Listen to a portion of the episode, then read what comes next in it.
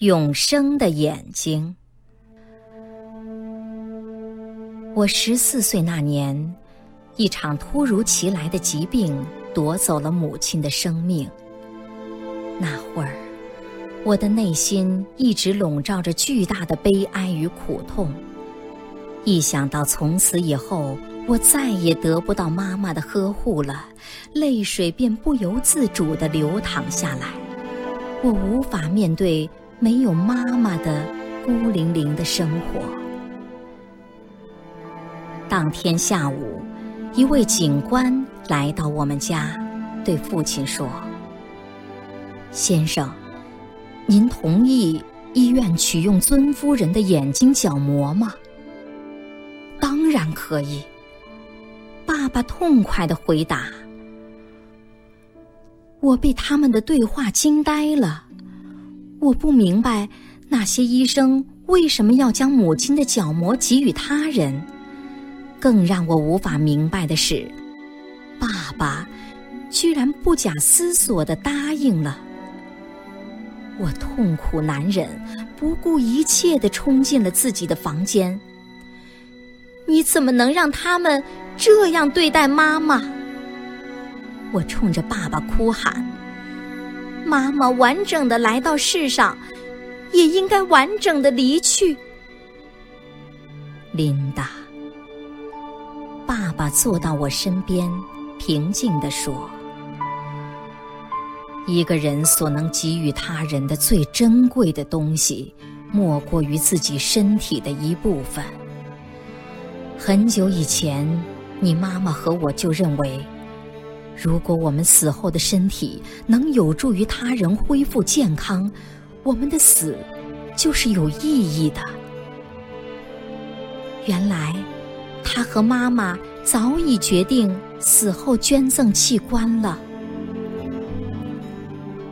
很多年过去了，我渐渐长大，有了自己的家庭，父亲也老了，身体一天不如一天。为了照顾他，我把他接来同住。父亲愉快地告诉我，他去世后要捐赠所有完好的器官，尤其是眼睛角膜。如果一个盲童能在我们的帮助下重见光明，并像温蒂一样画出栩栩如生的马儿，那多么美妙！我的女儿温蒂自幼酷爱画马，她的作品屡屡获奖。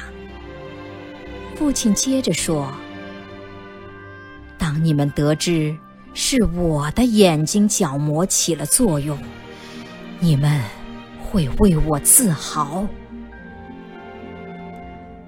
我把外公捐赠器官的心愿告诉了温蒂，孩子热泪盈眶。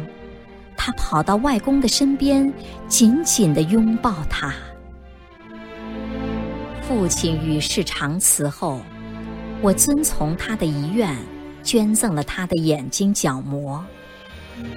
温迪告诉我：“妈妈，我真为你为外公所做的一切感到骄傲。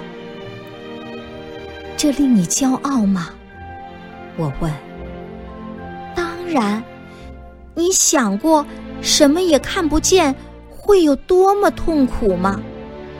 我死后也学外公，将眼睛角膜捐给失明的人，让他们重见天日。在这一刻，我真正领悟到了父亲留下的远非一副角膜。我紧紧地搂住温迪。激动的泪水夺眶而出。